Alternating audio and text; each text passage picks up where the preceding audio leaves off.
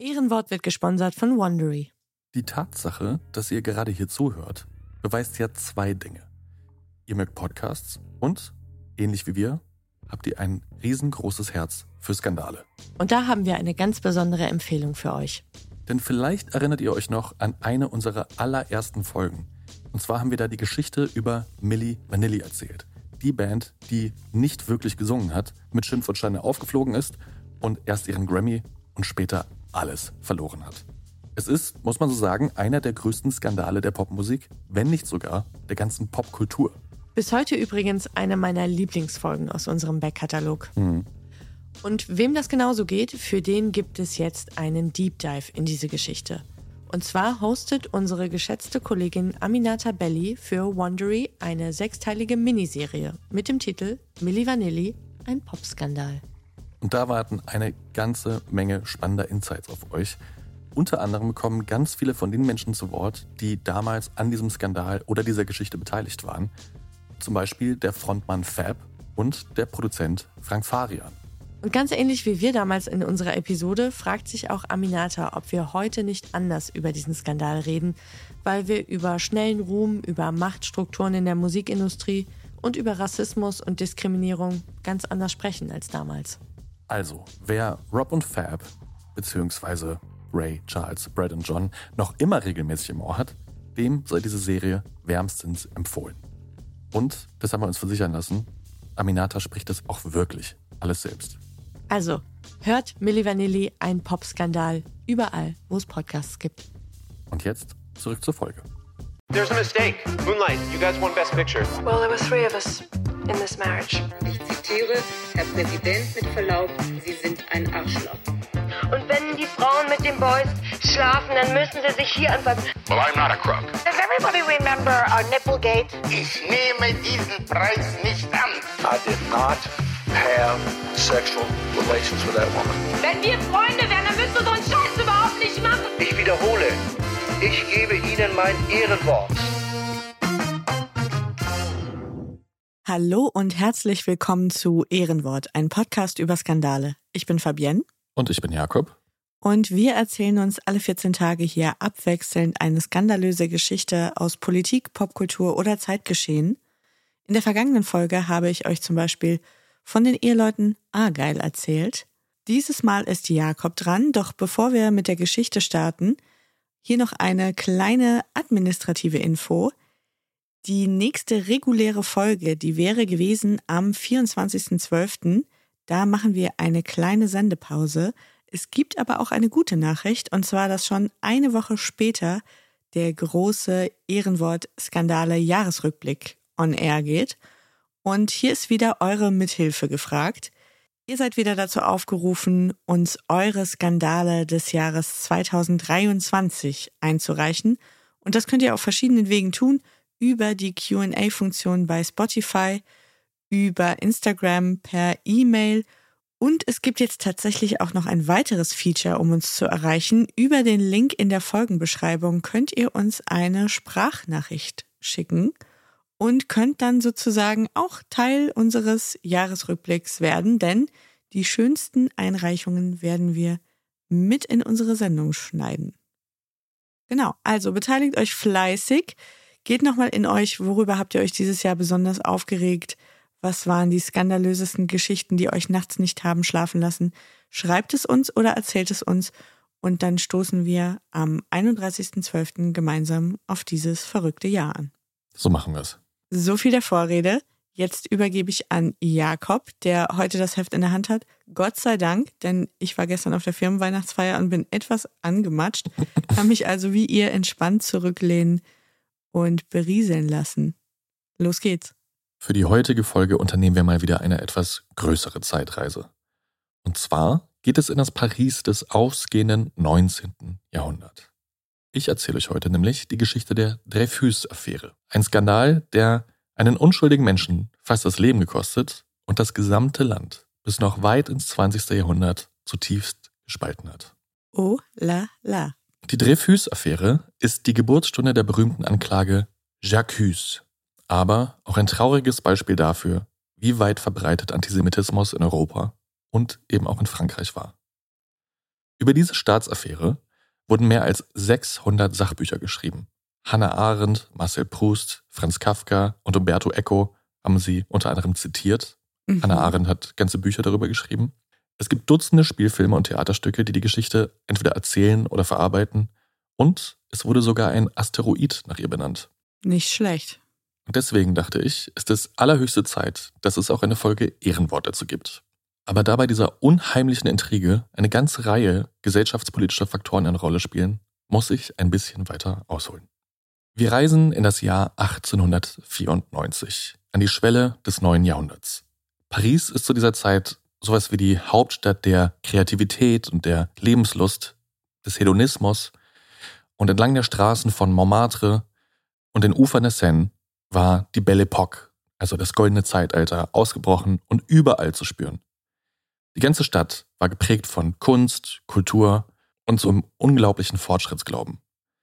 Und wir waren hier schon mal, und zwar in Episode 10, als ich die Geschichte des Skandalprinzen Bertie und des späteren König Edward VII. erzählt habe. Stimmt, ist der nicht immer gerne mal nach Paris gefahren, wenn er mal eine Auszeit von zu Hause Ja, genau. brauchte? Den hat es gerade als jungen Menschen immer wieder in diese Stadt gezogen, wo der Champagner floss und die Liebe so viel freier war als bei ihm im viktorianischen Zuhause. Wer kann es ihm verübeln? Ich nicht. Aber was ich damals ausgelassen habe, hinter diesem glitzernden, beinahe märchenhaften Bild von Paris, da verbergen sich auch andere Seiten. Denn das Frankreich dieser Zeit war auch ein Land, das immer noch von den Wunden des deutsch-französischen Krieges gezeichnet war. Eine Niederlage, die wirklich viel Wut, aber auch so ein allgemeines Gefühl der Demütigung und des Misstrauens hinterlassen hat. Mhm.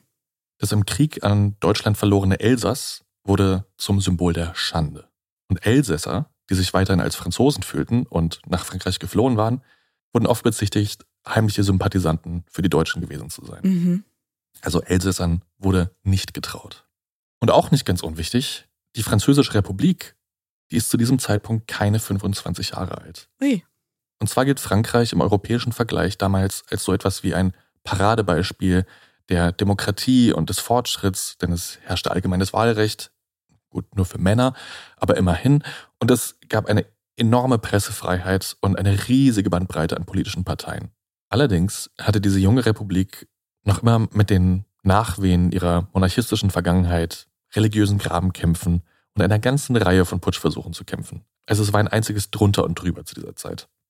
Und das freie und demokratische Frankreich, diese junge dritte Republik, die hatte auch Feinde im eigenen Land.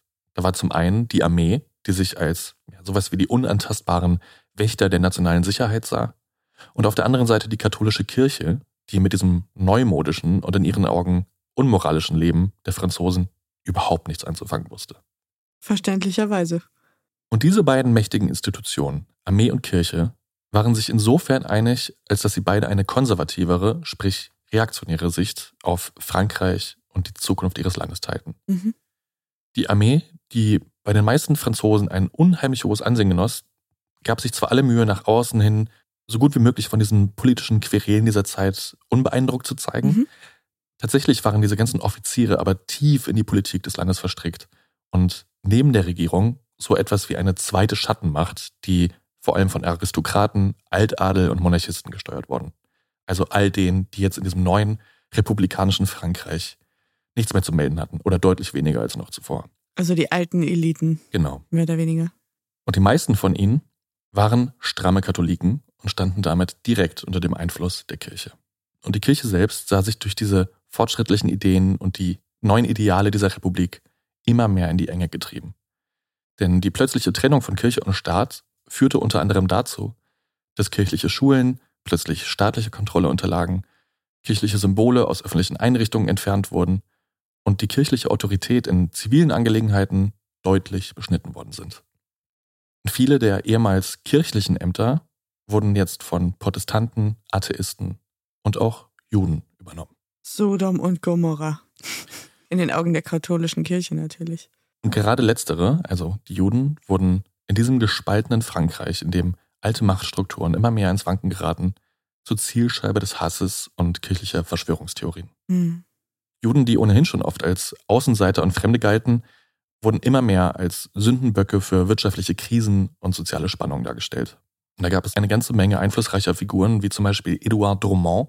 Edouard Drummond ist der Herausgeber der wirklich unfassbar antisemitischen Zeitung La Libre Parole, das freie Wort, Mhm. und hat so etwas wie eine Schlüsselrolle in der Verbreitung dieser Vorurteile und dieses Antisemitismus gespielt. Drummond und seine Anhänger behaupteten unter anderem, dass Juden bewusst die Kontrolle über die Medien und das Bildungswesen anstreben, um die öffentliche Meinung zu manipulieren und die Regierung zu unterwandern. Ist das nicht krass, dass das seit Jahrtausenden eigentlich dieselben dämlichen Vorurteile und Argumentationen sind? Ja, es ist immer dasselbe Narrativ. Das ist krass, ne? Ja. Ja, und wenn man sich die Titelseiten und die Karikaturen aus dieser Zeit anguckt, dann sieht man auch ja, all diese Bilder, die wir auch 30 Jahre später in Deutschland sehen werden. Also da werden jüdische Menschen beschuldigt, die Presse, Banken und Universitäten zu infiltrieren, Mhm. in so einem angeblichen Versuch, das Christentum und das Vaterland von innen heraus auszumerzen. Und sogar die Armee, die bislang sowas wie die letzte Bastion der katholischen Bourgeoisie war, also ich hatte ja erwähnt, das sind größtenteils Altaristokraten, die da an der Mhm. Spitze standen, auch die sah man jetzt zunehmend von Juden unterwandert, weil es plötzlich jüdische Offiziere gab, Hauptmänner etc. Und das ist so die geschichtliche Bühne für diesen Skandal. Also eine Gesellschaft im Umbruch und eine große ja, Verunsicherung zwischen alt und neu. und viele Vorurteile und viel Misstrauen. Ja. Die Dreyfus-Affäre beginnt im Spätsommer 1894 in der deutschen Botschaft in Paris. Die Putzfrau Madame Bastion macht ihre Runden durch die Räume der deutschen Botschaft im Palais Beauharnais in der Rue de Lille, um wie jeden Tag die Büros zu reinigen, die Öfen anzuheizen und die Papierkörbe zu leeren. Eigentlich wurde ihr von der deutschen Botschaft auch aufgetragen, die Inhalte der Papierkörbe umgehend in der Heizungsanlage zu verbrennen, aber das macht Madame Bastion schon lange nicht mehr. Denn sie hat noch einen zweiten Auftraggeber. Und zwar den französischen Nachrichtendienst. Seit über einem Jahr überliefert sie sämtliche verwertbare Schriftstücke, die sie in den Papierkörben der Botschafter und deren Mitarbeiter findet, an Major Henri, einen ranghohen Offizier der französischen Spionageabwehr, also des Nachrichtendienstes. Der kommt knapp einen Monat später, nämlich am 25. September, von einem Jagdurlaub zurück nach Paris und macht sich gleich daran, das von Madame Bastion übergebene Altpapier nach wertvollen Informationen zu untersuchen. Aber erstmal genial, muss ich sagen. Es kann so einfach sein. Es kann wirklich so einfach sein. Man muss nur die richtige Idee haben. Und er soll fündig werden. Ein in sechs Teile zerrissenes Schreiben aus dem Papierkorb des deutschen Militärattachés Oberstleutnant Maximilian von Schwarzkoppen sorgt, nachdem er es wieder zusammengepuzzelt hat, für Schnappatmung. Denn auf der wieder zusammengesetzten Notiz liest er Folgendes. Obwohl ich keine Nachricht erhalten habe, dass Sie mich sehen möchten, möchte ich Ihnen dennoch einige interessante Informationen zukommen lassen. Erstens. Eine Notiz der hydraulischen Bremse des 120 mm Geschützes und wie sie funktioniert. Zweitens. Eine Notiz zu den Deckungsgruppen. Drittens. Eine Notiz zu den Änderungen der Artillerieformation. Viertens. Eine Notiz zu Madagaskar. Fünftens. Der Entwurf des Handbuchs für die Feldartillerie vom 14. März 1894. Der Autor des Briefes betont zudem die Gefahr und die Schwierigkeit, diese sensiblen Details zu beschaffen, insbesondere einen streng geheimen Artillerieentwurf, der so wertvoll ist, dass er nur für kurze Zeit aus den Augen des Militärs entwendet werden könne. Und zwar ist kein Absender zu lesen, allerdings verabschiedet sich der Verfasser mit den Worten Je vais partir en manœuvre. Ich werde zu den Manövern aufbrechen. Aber was ist jetzt der Inhalt mal einmal für Blöde? Also es ist ein kriegsstrategisches Papier, was über eine bestimmte Bewaffnung der Deutschen Auskunft gibt und über irgendwelche Pläne. Also das Schriftstück, das er findet, man wird es später das Bordereau nennen, also sowas wie Lieferliste oder Begleitschreiben. Mhm. Das hält quasi nur fest, was dieser Spion schon übergeben hatte. Und das sind technische Details zu einer bis dahin geheimen Waffe der Franzosen, also dieses 120 mm Geschütz, über Truppenbewegungen etc. Also alles geheime Militärinformationen. Aber über das deutsche Militär oder über das französische Militär? Über das Französische. Also sie haben das im Papierkorb der deutschen Botschaft gefunden. mhm. Das heißt, ein Franzose hat die Deutschen mit geheimen Militärinformationen der Franzosen versorgt. Ah, okay. Jetzt habe ich es geschnallt. Sorry, wie gesagt, gestern war Weihnachtsfeier. Also Major Henri ist angesichts dieser Entdeckung jedenfalls höchstens alarmiert und setzt jetzt umgehend seinen Vorgesetzten, den Oberleutnant Jean Santerre, über dieses Schriftstück in Kenntnis. Und als sie gemeinsam über dem Dokument brüten, werden drei Dinge ersichtlich. Erstens, bei dem Verfasser des Briefes, also bei diesem Verräter, muss es sich um einen Offizier der französischen Armee handeln. Mhm. Zweitens, dass dieser Autor Zugang zu Bauplänen und technischen Details von Kanonen hat, lässt darauf schließen, dass er in der Artillerie gedient hat oder noch immer dient. Und drittens, dass der Verfasser zudem Informationen zu geheimen Truppenbewegungen im Ausland hatte, bedeutete, dass er Mitglied des Generalstabs, also einer der höchsten Kommandostellen des Militärs sein musste. Boah, ich habe richtig Puls. Ich finde es so spannend. Henri und Santerre machen sich sofort auf die Suche nach möglichen Verdächtigen. Die 532 Zivilangestellten und 133 Hilfskräfte des Generalstabs, die können sie schon mal ausschließen, Okay. denn keiner von denen hätte Zugang zu derlei wertvollen Informationen. Aber auch das macht die Suche nur bedingt einfacher, denn insgesamt sind im Generalstab ungefähr 220 Offiziere unterstellt, von denen so gut wie jeder der Verfasser dieses Schreibens hätte sein können. Und auch ein erster Schriftenvergleich zwischen dem verräterischen Schreiben, also dem Bordereau, und den Archiven des Generalstabsbüros liefert keine Ergebnisse. In der Zwischenzeit hatte sich diese Geschichte mit dem Bordereau allerdings schon längst bis in die höchste Befehlsebene herumgesprochen und inzwischen weiß auch der Kriegsminister, General Mercier, um die Brisanz dieses Schriftstücks und ordnet eine offizielle Untersuchung an. Unter Mhm. höchster Geheimhaltung natürlich. Zu diesem Zeitpunkt sind sich alle Beteiligten sicher, dass es sich um einen Artillerieoffizier handeln musste. Jede andere Möglichkeit wurde kategorisch ausgeschlossen.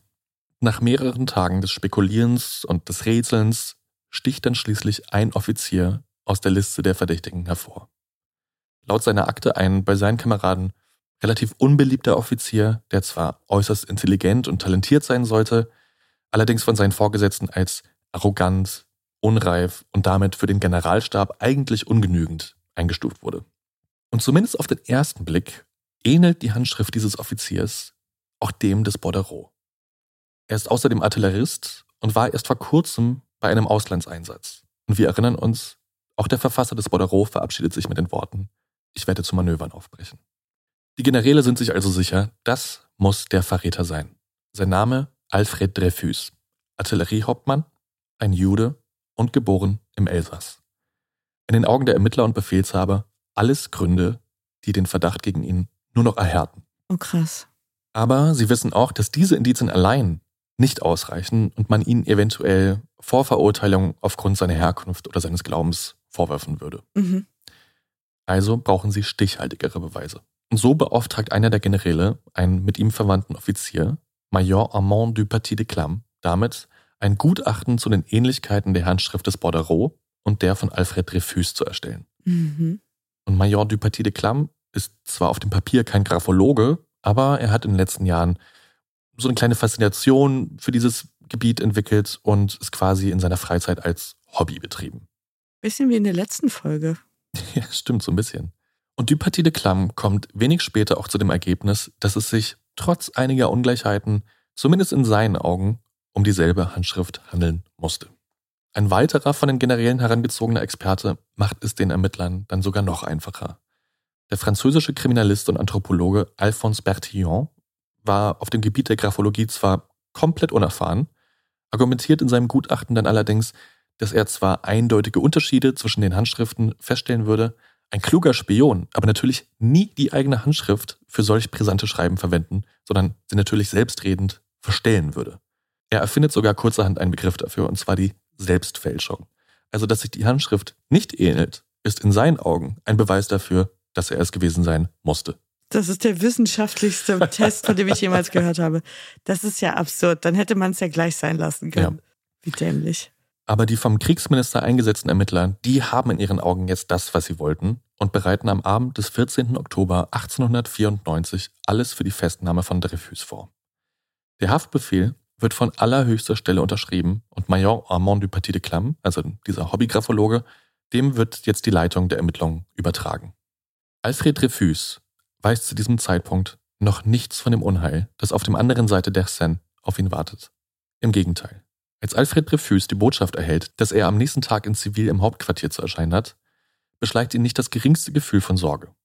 Denn bis zu diesem Zeitpunkt lief es für ihn eigentlich ganz gut. Er lebt mit seiner Frau in einem großzügigen und noblen Apartment in der Rue de Trocadero. Sie hatten gerade ihr zweites Kind zur Welt gebracht und auch seine Karriere verlief bisher, zumindest seiner Ansicht nach, ganz zufriedenstellend. Das Familienleben ist harmonisch, was vielleicht auch daran lag, dass Alfred Dreyfus mit Mitte 30 jetzt endlich seinen Hang zu außerehelichen Seitensprüngen so langsam unter Kontrolle bekommen hat.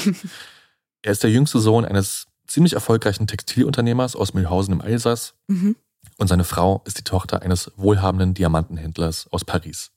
Kurz gesagt, um die Dreyfuses steht es nicht schlecht. Klingt fast so, ja. Aber das soll sich am nächsten Morgen, dem 15. Oktober, schlagartig ändern. Pünktlich um 9 Uhr erscheint Alfred Dreyfus zu einer, wie er glaubt, Routineinspektion im Hauptquartier des Generalstabs.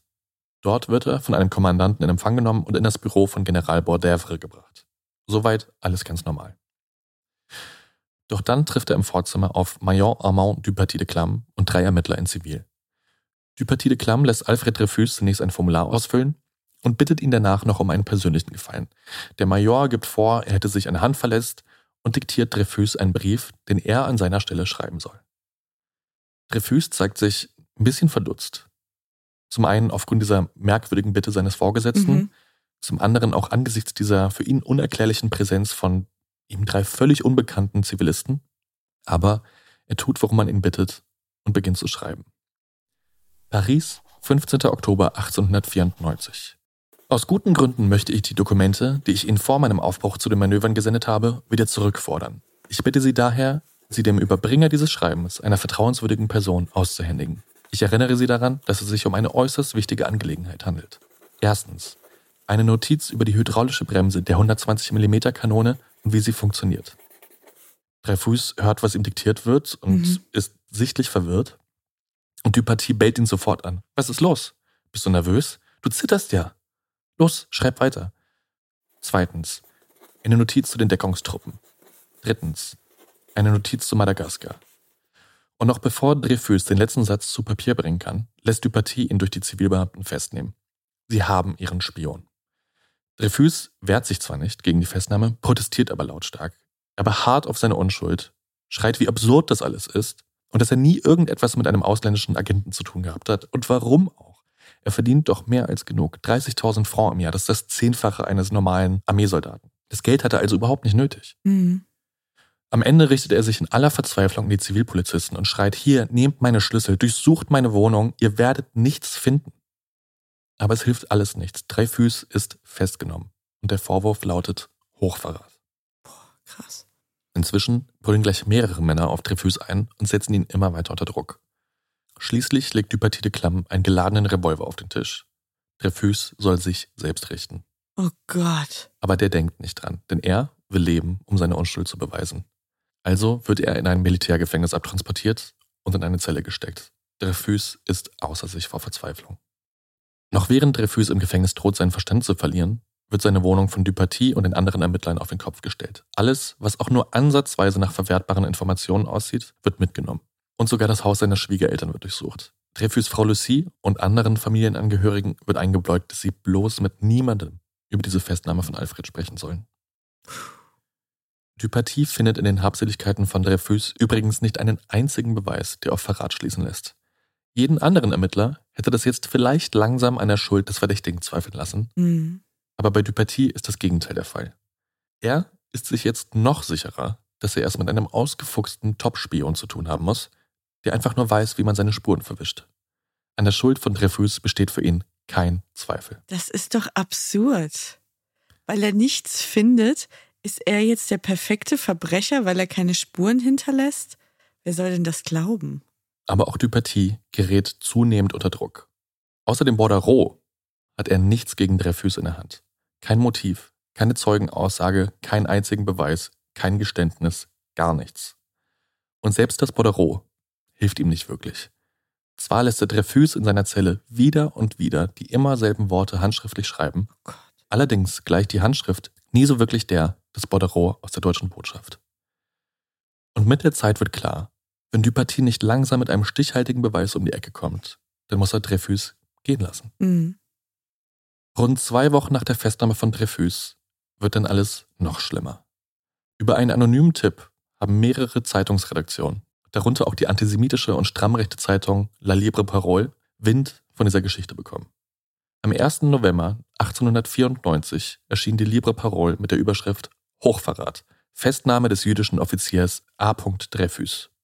Und auch in anderen Zeitungen wird über den vermeintlichen Verräter, seine elsässische Herkunft und natürlich auch seinen Glauben berichtet. Und damit bricht noch vor Prozessbeginn eine gigantische Welle antisemitischer Hetze über das Land herein und die Generäle, die mit der Aufklärung des Falls beauftragt sind, stehen unter dem immensen Druck der Presse und der Öffentlichkeit, für eine Verurteilung zu sorgen. Und auch Kriegsminister Mercier, dem diese Generäle direkt unterstehen und der damit sozusagen an der Spitze dieses Falls steht, kann sich keine Fehler erlauben. Der ultrarechte und nationalistische Teil der Presse hatte ihn nämlich schon seit Amtsantritt immer wieder scharf kritisiert. Zum einen war er Republikaner, zum anderen wurde ihm schon in der Vergangenheit vorgeworfen, oft zu sanft mit Juden und Volksfeinden umzugehen. Oh Gott, wie krank. Das heißt, die wollten jetzt den Dreyfus, den wollten die hängen sehen, so Ja. dieser Teil der Öffentlichkeit. Und würde Mercier Dreyfus jetzt also aufgrund von fehlenden Beweisen gehen lassen, dann würde das für enormen Gegenwind aus der Presse sorgen und ihn vielleicht sogar sein Amt kosten. Aber war das dann nicht nur eine Stimmung in dem ultrarechten Teil der Öffentlichkeit und Presse, sondern auch ein bisschen in die bürgerliche Mitte der Gesellschaft? Ja, auf jeden Fall. Okay. Also das war wirklich zu befürchten für ihn als Minister, wenn er da nicht hart durchgreift, dann wird er gehen müssen. Ja, man muss dazu auch wissen, dass dieser ultrarechte Teil und der nationalistische Teil jetzt keine Randerscheinung war, sondern Mhm. das war ein Großteil. Das war fast eine Mehrheit. Einfach eine große Gruppe, ja, okay. Also wählt Mercier den Weg des geringsten Widerstands und gibt jetzt sein Bestes, sämtliche Zweifel an der Schuld des Angeklagten auszuräumen. Bei einer Sondersitzung des französischen Kabinetts gibt er zu Protokoll, dass das Bordereau eindeutig und unmissverständlich von Dreyfus stamme. Der Fall geht vor Gericht und für Dreyfus sieht es schon vor Prozessbeginn düster aus. Das ist doch lächerlich. Das ist einfach nur eine Einschätzung eines Ministers plus ein Schriftstück, wo sich ein Hobbygraphologe auch nicht ganz sicher ist. Das ist doch, das reicht doch nicht, jemanden zu verurteilen. Hoffentlich. Der Prozess gegen Alfred Dreyfus beginnt am 19. Dezember vor dem Kriegsgericht. Alfreds Bruder Mathieu war in der Zwischenzeit nach Paris geeilt, um ihm zur Seite zu stehen und hat kurzerhand die besten Anwälte engagiert, die er finden konnte.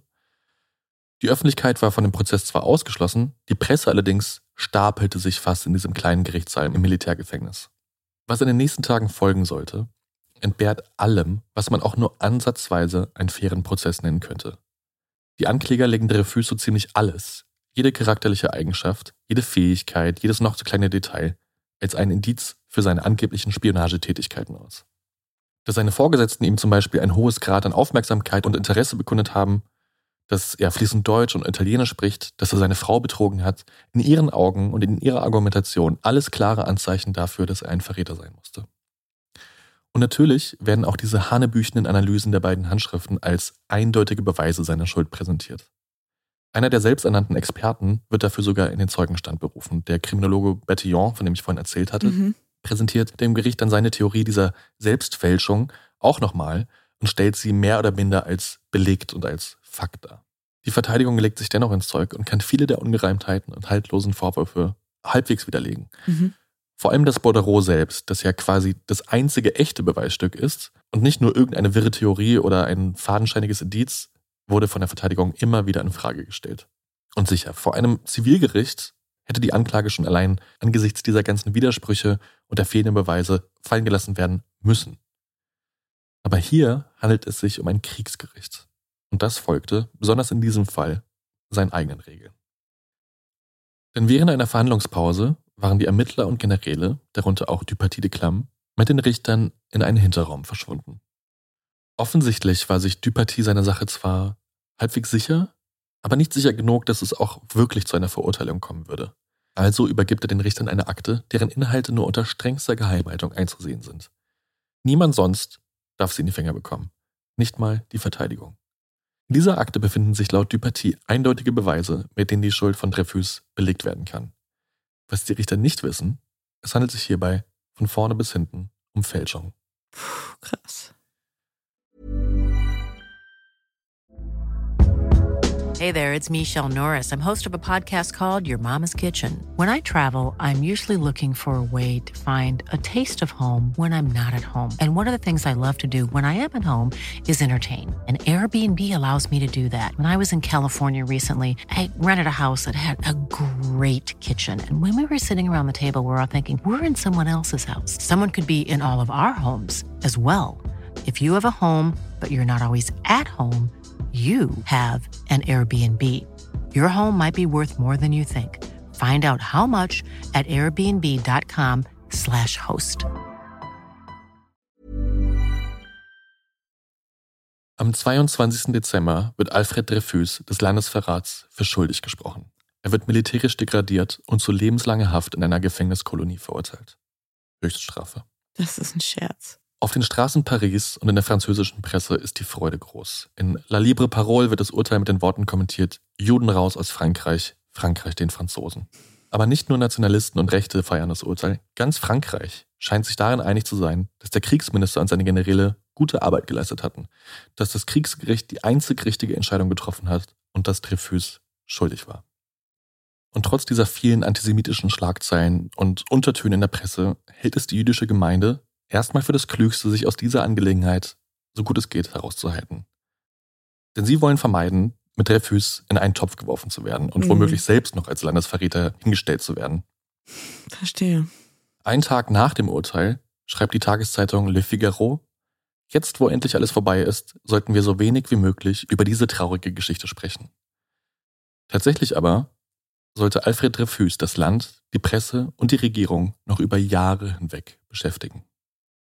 Am 5. Januar 1895 wird Dreyfus öffentlich degradiert. Im Hof der Militärschule werden ihm unter den Augen von 4000 Soldaten und 20.000 Schaulustigen, darunter auch viel Presse, die Abzeichen seiner Uniform abgerissen und sein Säbel über dem Knie zerbrochen. Oh Gott, wie dramatisch. Vor den Toren der Militärschule war das Gejohle der Pariser zu hören. Vive la France, Schwein, Feigling und natürlich noch weitaus Schlimmeres und Antisemitisches, was ich an dieser Stelle nicht wiederholen möchte.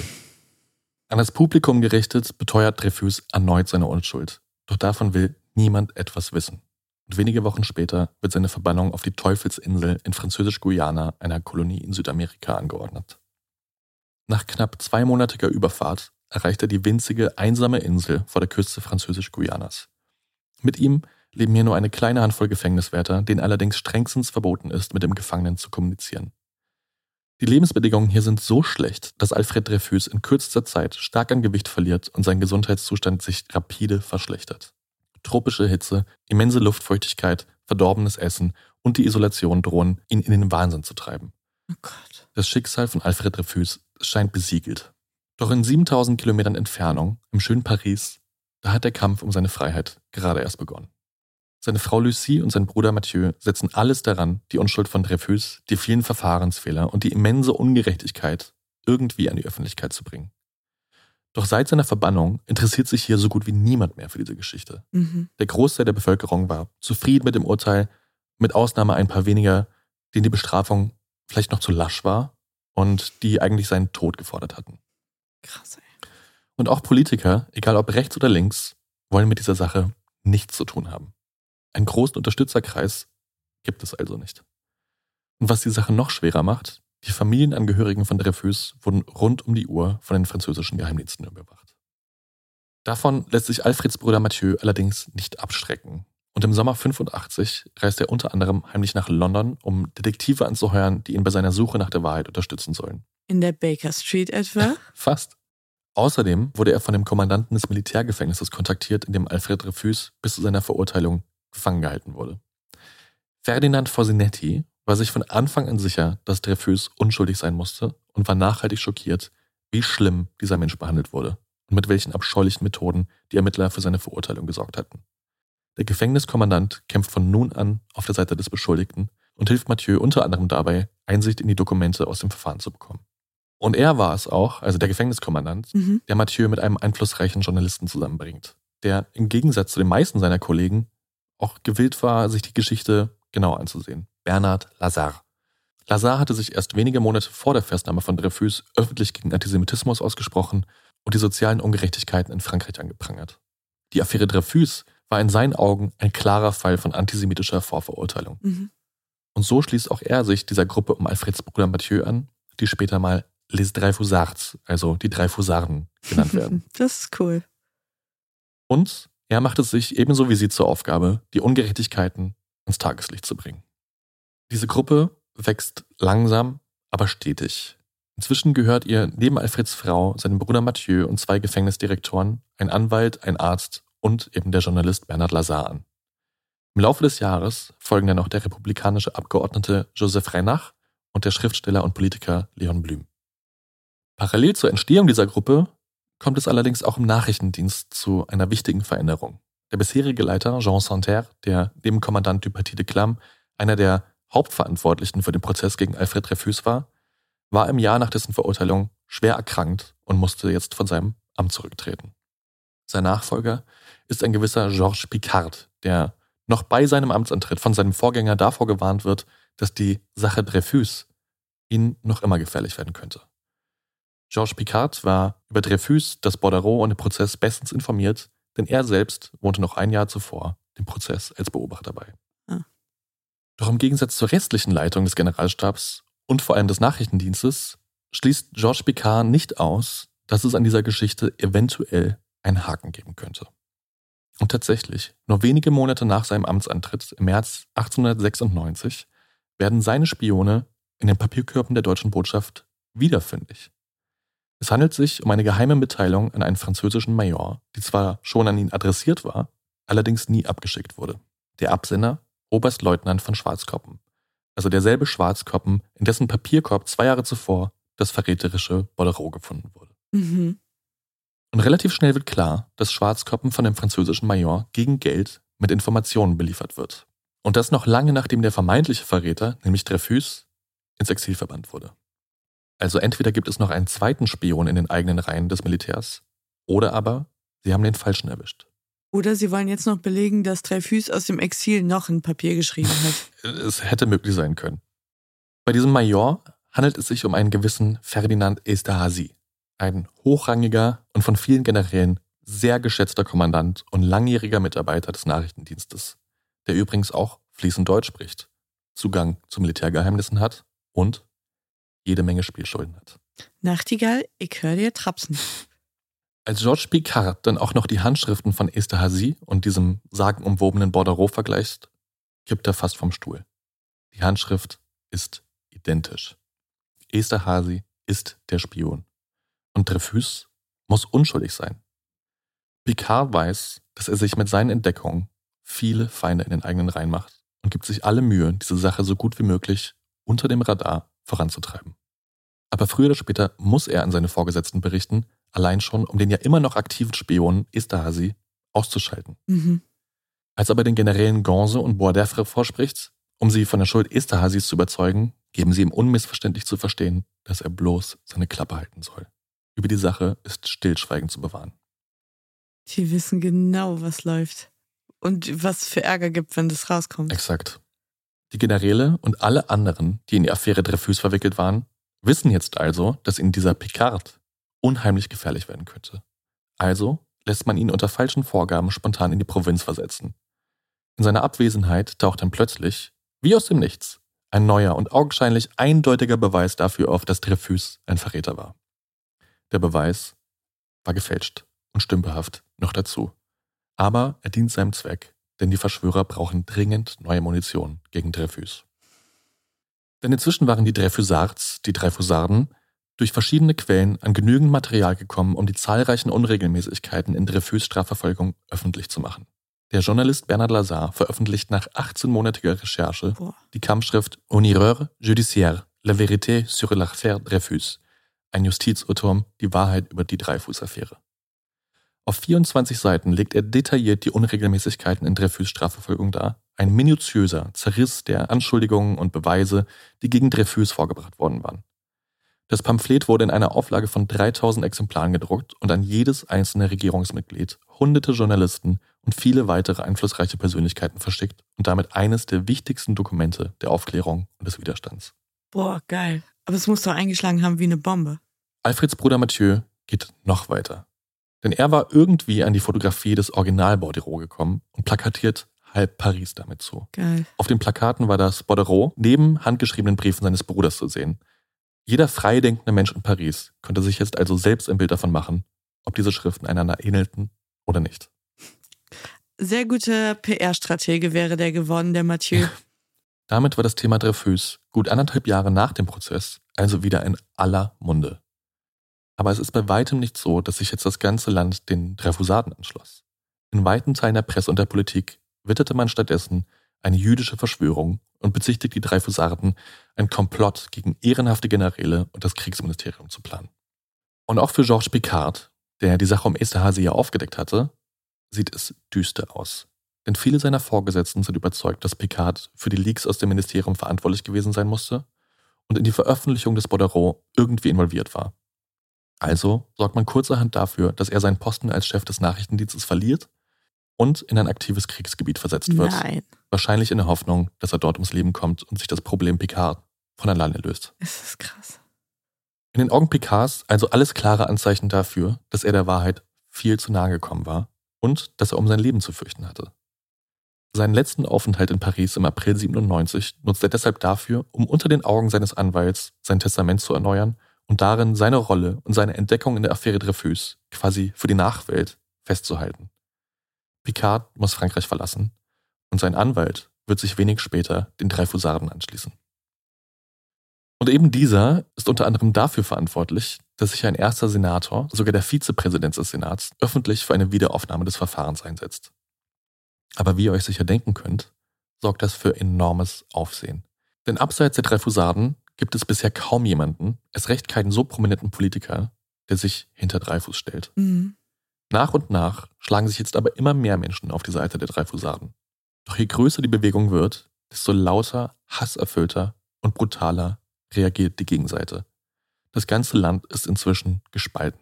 Auf der einen Seite die Dreyfusards, die für das Recht von Alfred Dreyfus kämpfen, und auf der anderen Seite die Anti-Dreyfusards, die sich seiner Schuld sicher waren und sich in ihren antisemitischen Ressentiments bestätigt sahen. In ihren Augen waren die Dreyfusards allesamt Teil eines jüdischen Syndikats, die versuchten, einen schuldigen jüdischen Offizier freizukaufen und einen unschuldigen, ehrbaren Franzosen an seiner Stelle ins Gefängnis zu bringen. Unglaublich. Die Titelseiten nationalistischer und rechter Zeitung waren gesäumt von hasserfüllten und widerwärtigen Karikaturen und regelrechten Aufrufen zur Gewalt. Familien waren gespalten. Auf Straßen, in Kneipen und Wohnzimmern kommt es immer öfter zu Streits und nicht so selten auch zu Prügeleien, sobald es um die Affäre Dreyfus ging. Als es im Januar 1898 dann trotz aller Intrigen der in die Affäre verstrickten Generäle zu einem Prozess gegen den eigentlichen Spion Esterhazy kommt, hoffen die Dreyfusards, endlich Gerechtigkeit zu erfahren. Alfreds Frau Lucie und sein Bruder Mathieu sind bei dem Prozess anwesend, ebenso wie Georges Picard und sein Anwalt. Aber was sie dort erleben müssen, entbehrt jeder Logik. Denn der Prozess entpuppt sich als Farce, als nichts mehr als einen Scheinprozess, bei der die tatsächlichen Beweise ignoriert werden und die wahren Täter geschützt. Und auch hier haben die Generäle um Dupaty de Clam, Henri und Gonze und sogar der Kriegsminister selbst ihre Finger im Spiel. Picard wird als Lügner und Verräter dargestellt, gefälschte Beweise als entlassenes Material vorgebracht und Esther Hazy durch Lügen geschützt. Schon am nächsten Tag wird Esther Hazy von den Richtern einstimmig für unschuldig erklärt und festgenommen wird stattdessen Georges Picard. Und wieder heilt es durch die Straßen Vive la France, Tod dem Syndikat, Tod den Juden. Ich kann nur den Kopf schütteln. Das hört man leider nicht auf der Aufnahme. Die Dreyfusards sind, wie man sich denken kann, am Boden zerstört. Ja, klar. Denn es scheint, dass ihnen niemand glauben, nicht mal zuhören möchte. Ein Großteil der Franzosen stellt sich noch immer hinter die in ihren Augen ehren- und würdevollen Generäle und glaubt lieber ihren Lügen, als sich gegen die zu dieser Zeit so hoch angesehene Institution der Armee zu stellen. Der Kampf der Dreyfusards scheint vergebens und aussichtslos. Doch dieser so offenkundig fadenscheinige Prozess gegen Esterhazy, der hat auch was Gutes. Denn er bringt einen der einflussreichsten Autoren und Journalisten des Landes dazu, der Ungerechtigkeit öffentlich den Krieg zu erklären. Emile Solar hatte sich während der ersten Jahre der Dreyfus-Affäre zunächst nie direkt zu diesem Fall geäußert, Mhm. sich in der Presse allerdings mehrfach gegen den immer lauter werdenden Antisemitismus im Volk und in den Medien ausgesprochen. Das Urteil im Esterhazy-Prozess bringt ihn jetzt allerdings dazu, in größtmöglicher Radikalität die Konfrontation zu suchen und direkt in die Debatte einzugreifen. Am 13. Januar 1898, nur einen Tag nach der Urteilsverkündung im Esterhazy-Prozess, wendet sich Emile Solar über die Titelseite der Literaturzeitschrift L'Aurore in einem offenen Brief direkt an den französischen Staatspräsidenten. In viereinhalbtausend Worten rollt Emile Solar, quasi wie ein Staatsanwalt, den Prozess öffentlich neu auf, seziert jede Unstimmigkeit, jede Lüge, jeden Verfahrensfehler und vor allem nennt er Namen. Die Überschrift J'accuse. Ich klage an. Und diese namentliche Anklage gegen all jene, die in die Affäre Dreyfus verwickelt waren, die bildet sozusagen das Grand Finale dieses offenen Briefs. Und genau da hören wir jetzt mal rein. J'accuse. Ich klage an. Oberstleutnant du Paty de Clam, der als teuflischer Urheber des Justizirrtums agierte, sein verhängnisvolles Werk mit absurden und verwerflichen Machenschaften verteidigt hat. Ich klage an, General Mercier sich zumindest aus geistiger Schwäche an einem der größten Unrechtsakte dieses Jahrhunderts beteiligt zu haben. Ich klage an, General Billot eindeutige Beweise für Dreyfus Unschuld unterdrückt und sich des Verbrechens gegen die Menschlichkeit und Gerechtigkeit schuldig gemacht zu haben. Ich klage an, General de Boisdeffre und General Gonze sich an diesem gleichen Verbrechen beteiligt zu haben, der eine aus klerikaler Neigung, der andere aus Korpsgeist. Ich klage an, General de Pellieu und Major Ravary, eine verbrecherische und parteiische Untersuchung durchgeführt zu haben. Ich klage an, die Schriftsachverständigen Belhomme, Varinat und Coire falsche Berichte verfasst zu haben. Ich klage an, das Kriegsministerium eine abscheuliche Kampagne in der Presse geführt zu haben, um die öffentliche Meinung zu täuschen und eigene Fehler zu verbergen. Indem ich diese Anklagen erhebe, bin ich mir bewusst, dass ich mich damit den Artikeln 30 und 31 des Pressegesetzes vom 29. Juli 1881 aussetze, die das Delikt der Verleumdung unter Strafe stellen. Doch dies tue ich absichtlich und nehme die Konsequenzen in Kauf.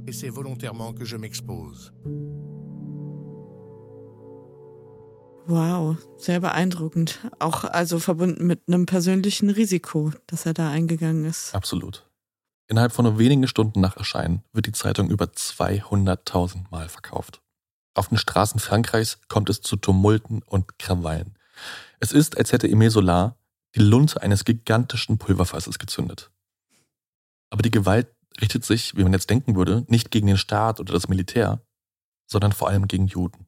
Denn es sind die Nationalisten und Antidreifusarden, die sich von Solars J'accuse so provoziert fühlen, dass sie jetzt auf die Barrikaden gehen. In einigen Teilen des Landes, darunter auch Paris, kommt es zu Pogromen gegen jüdische Ladenbesitzer. In vielen Städten zu Protesten gegen Solar, Dreyfus und seine Unterstützer. Bekannte Dreyfusarden werden durch die Stadt gejagt. In Algerien werden jüdische Märkte attackiert und Solarbildnisse in Brand gesetzt. Über 100 Menschen verlieren bei den Angriffen ihr Leben. Was? Die Polizei kann dem Mob kaum Einhalt gebieten und am Ende muss das Militär für Ruhe sorgen. Das ist wirklich, ja, ohne Worte. Das Land ist unheimlich tief gespalten und die Proteste halten über Monate an. Solar und der Geschäftsführer von L'Aurore werden wegen Verleumdung zu Gefängnisstrafen verurteilt. Doch Solar und die Dreyfusards nutzen den zweiwöchigen Gerichtsprozess gegen Solar, um die Vorwürfe öffentlich nochmal zu wiederholen. Noch bevor das Urteil zugestellt werden kann, verlässt Solar das Land und lebt im Exil. 2000 der wichtigsten Juristen, Schriftsteller und Denker Frankreichs sprechen sich inzwischen öffentlich für Alfred Dreyfus aus und solidarisieren sich mit den Dreyfusarden. Und eben dieser Zusammenschluss aus Akademikern und Gelehrten ist übrigens auch die Geburtsstunde des Begriffs der Intellektuellen, les Intellektuels, die fortan geschlossen für einen Revisionsprozess kämpfen. Die Affäre Dreyfus ist inzwischen so groß geworden, dass es weder auf den Straßen Paris noch im Parlament um irgendetwas anderes geht. Kann ich mir denken. Als nach den Wahlen 98 die frisch gewählten Minister ihre Posten beziehen, kommt es erneut zu Untersuchungen in dem Fall. Der neue Kriegsminister Cavagnac war zwar bis zu seinem Amtsantritt felsenfest von der Schuld Dreyfus überzeugt, stößt dann aber wenig später auf die von seinen Vorgängern gefälschten Beweise. Als er diese dann mit den Funden konfrontiert, fällt das Kartenhaus dann allmählich zusammen. Oberstleutnant Henri, der für die Fälschung maßgeblich verantwortlich war, gesteht alles, wird festgenommen und nimmt sich wenig später das Leben.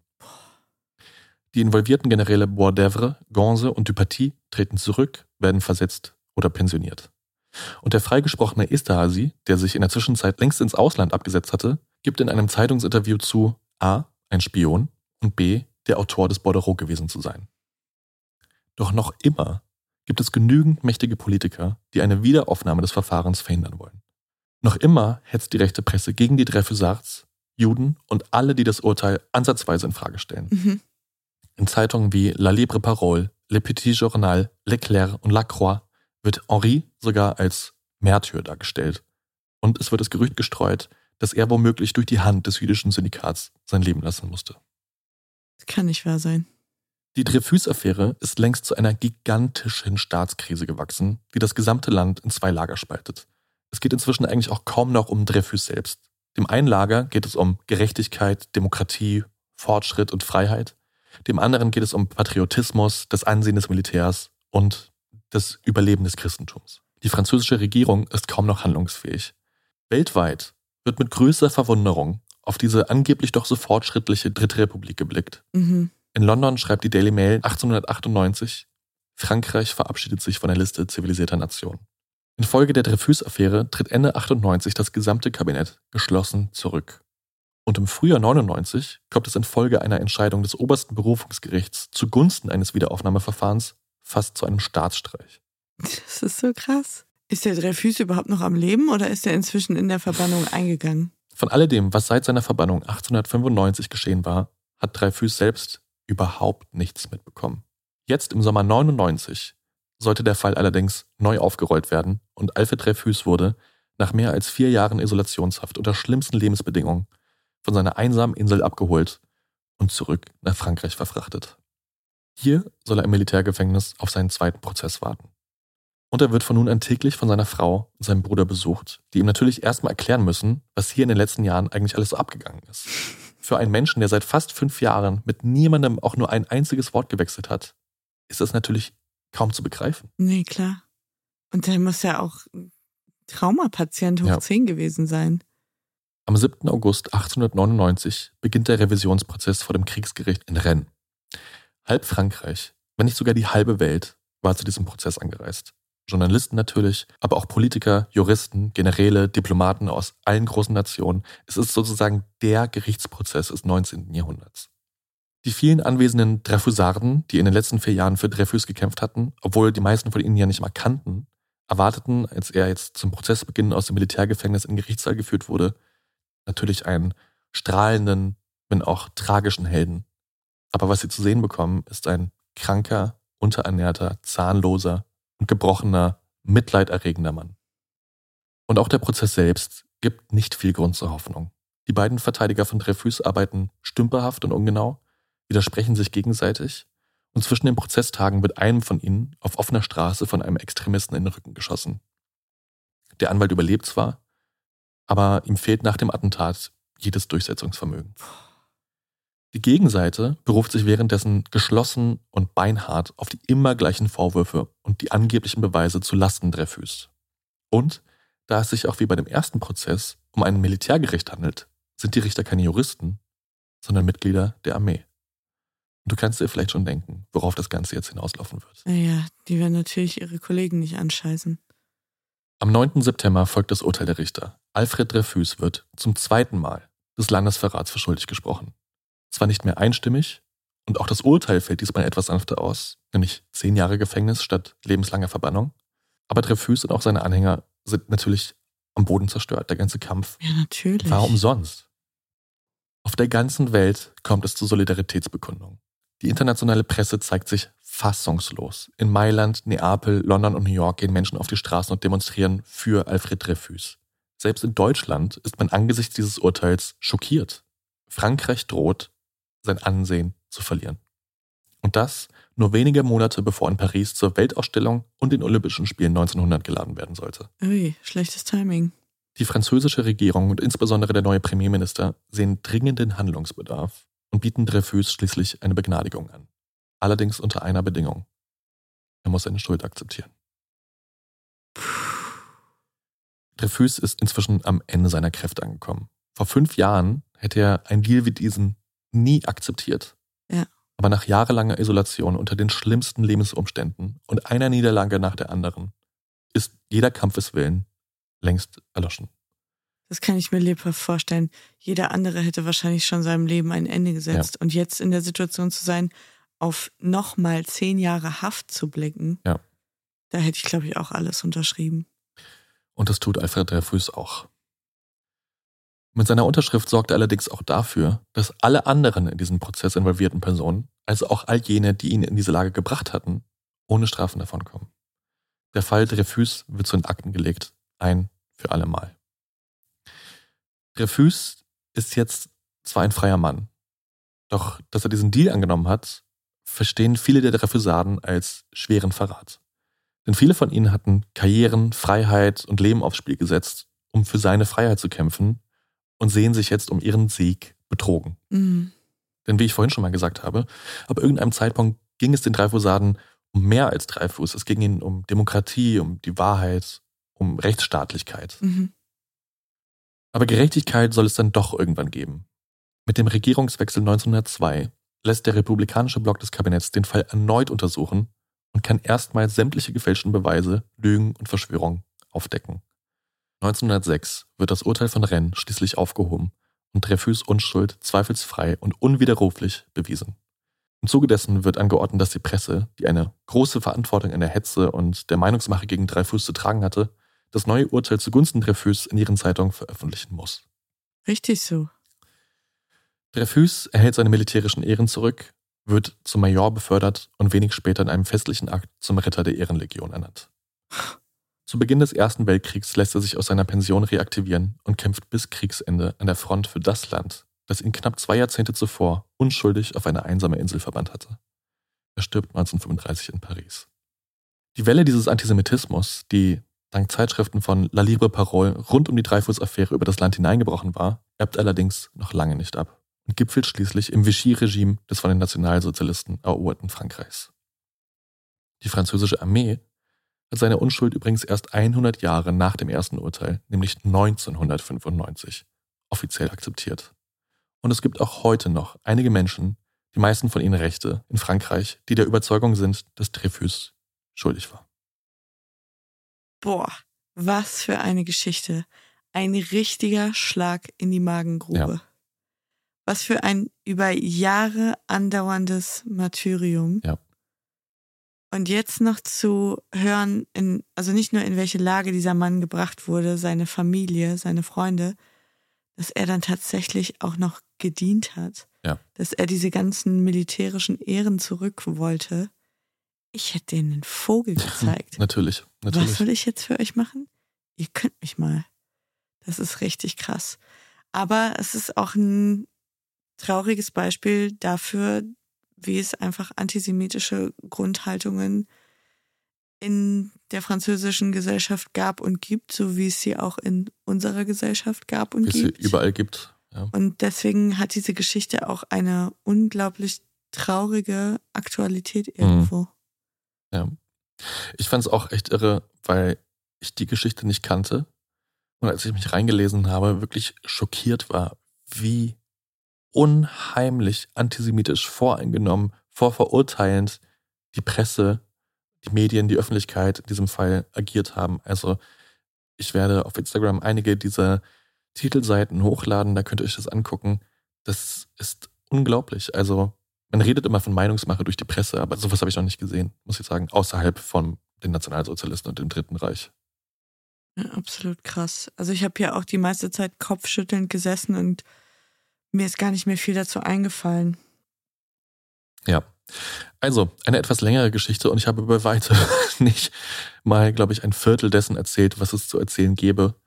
Wenn euch dieses Thema interessiert, es gibt, wie gesagt, tausende Bücher dazu. Hannah Arendt hat ein Buch geschrieben. Das Buch, das ich gelesen habe für diese Recherche, heißt The Dreyfus Affair. The Scandal That Tore Friends Apart, das ich sehr empfehlen kann. Es gibt einen Film von 2020, allerdings von Roman Polanski. Ob man dem noch Geld geben möchte, kann jeder für sich entscheiden. Nee, der kommt nicht auf unsere Liste. Es gibt eine sehr schöne Art Dokumentation. Also es gibt genügend Informationen, falls ihr noch mehr erfahren möchtet. Und das lohnt sich. Ich bin mir sicher, dass du bei dem einen oder der anderen eine große Wissenslücke heute geschlossen hast, mich mit eingeschlossen. Weil ich finde, es ist einer dieser Begriffe, wo man bei Dinnerpartys immer so tut, ach ja, die Dreifuß-Affäre, ja, ja. mhm. Was für Dinnerpartys bist du? Nein, ke- kennt ihr das nicht? Man ist so irgendwie auf einer Feierlichkeit und dann ist so Smalltalk und man will sich aber nicht die Blöße geben, dass man irgendeine Referenz nicht verstanden Mhm. hat und denkt so, ah, ja genau, ich bin total im Bilde. Es ist einfach so eine Begrifflichkeit, die man irgendwie noch in Mhm. irgendeiner Hirnwindung gehabt hat, aber ich hätte überhaupt nicht mehr sagen können, was sich dahinter verbirgt. Ich finde es eine hochspannende Geschichte. faszinierend und leider ja auch aktueller denn je, wie schon gesagt, weil man ja die meiste Zeit beim Zuhören jetzt dachte, das kann ja nicht wahr sein, ja. dass jemand mit so einem Narrativ, mit so einer Äußerung, dass man mit so einer Presseberichterstattung überhaupt durchkommt. Aber wir leben jetzt gerade in einem Moment, wo sich die Präsidentin der größten und populärsten Ivy League Uni außerstande sieht, auf eine ganz einfache Frage, nämlich ob der Aufruf zum Völkermord an die Juden, ob das gegen den Code of Conduct der Uni verstößt, antwortet mit, das käme auf den Kontext an. Also wir leben in so absurden Zeiten, die wirklich gar nicht so weit von diesem gesellschaftlichen Klima entfernt sind, das du da gerade beschrieben hast in der französischen Gesellschaft. Ja. Auch allein schon, dass diese ganze Tragödie sich einfach auch darauf aufgebaut hat, dass ein paar Menschen entschieden haben, das muss der Schuldige sein. Mhm. Die Presse entschieden hat, das muss der Schuldige sein. Und dann war man sich seiner Sache sicher und ließ sich davon nicht mehr abbringen. Und auch das erleben wir, glaube ich, oft aktuell. Ja, und dass ja jede Möglichkeit des Diskurses oder einer Wahrheitsfindung oder eines fairen Prozesses auch dadurch sabotiert wird, dass immer gesprochen wird von der jüdischen Weltverschwörung, dass also die Strippen gezogen werden im Hintergrund, in den Medien, in der Politik, im Militär. Und ich weiß nicht, irgendwie Greta Thunberg taucht mit einem Oktopus in einem Video auf und erzählt seit Wochen wirklich sehr, sehr merkwürdige Dinge. Es ist irgendwie komischerweise alles wieder ein bisschen on vogue. Ja. Traurigerweise. Ja, leider. Also, das war ein richtiger Bummer, muss ich sagen. Ja. Der Tag ist gehalten. Ich hoffe, euch hat es trotzdem ein bisschen Spaß gemacht und ihr konntet das eine oder andere mitnehmen aus dieser Folge. Ich bin mir sicher. Jakob wird bestimmt was zum Gucken haben auf Instagram. Da freuen wir uns auch, wenn ihr uns Kommentare da lasst, wie ihr die Folge fandet. Ihr könnt uns darüber auch erreichen, wenn ihr irgendwelche Fragen, Anregungen, Wünsche habt. At Ehrenwort Podcast. So ist unser Handle. Ihr könnt uns aber auch eine E-Mail schreiben, info at ehrenwort-podcast.de. Ihr könnt uns unterstützen, wenn ihr das möchtet, mit einer kleinen Spende via PayPal. Den Link findet ihr sowie alle weiteren Infos in der Folgenbeschreibung. Wenn ihr diesen Podcast werbefrei hören wollt, könnt ihr Acast Plus Abonnent, Abonnentin werden für schlappe 3,99 im Monat. Auch alle Infos dazu in der Folgenbeschreibung. Und nochmal zu guter Letzt der Hinweis, bitte beteiligt euch zahlreich mit euren Wünschen und Anregungen für den Jahresrückblick, entweder über QA, über Mail, über Instagram oder über Voice-Nachricht. Da sind wir am gespanntesten drauf. Absolut. Also haut in die Tasten, haut in den Hörer, meldet euch bei uns. Wir freuen uns, von euch zu hören. So ist es. Und da wir uns auch dann tatsächlich erst zum 31.12. wieder hören, wünschen wir allen HörerInnen, die Weihnachten feiern, eine wunderschöne Zeit. Esst euch satt, trinkt euch warm und streitet euch nicht. Ja. Und vor allen Dingen bleibt sauber. Tschüss. Tschüss.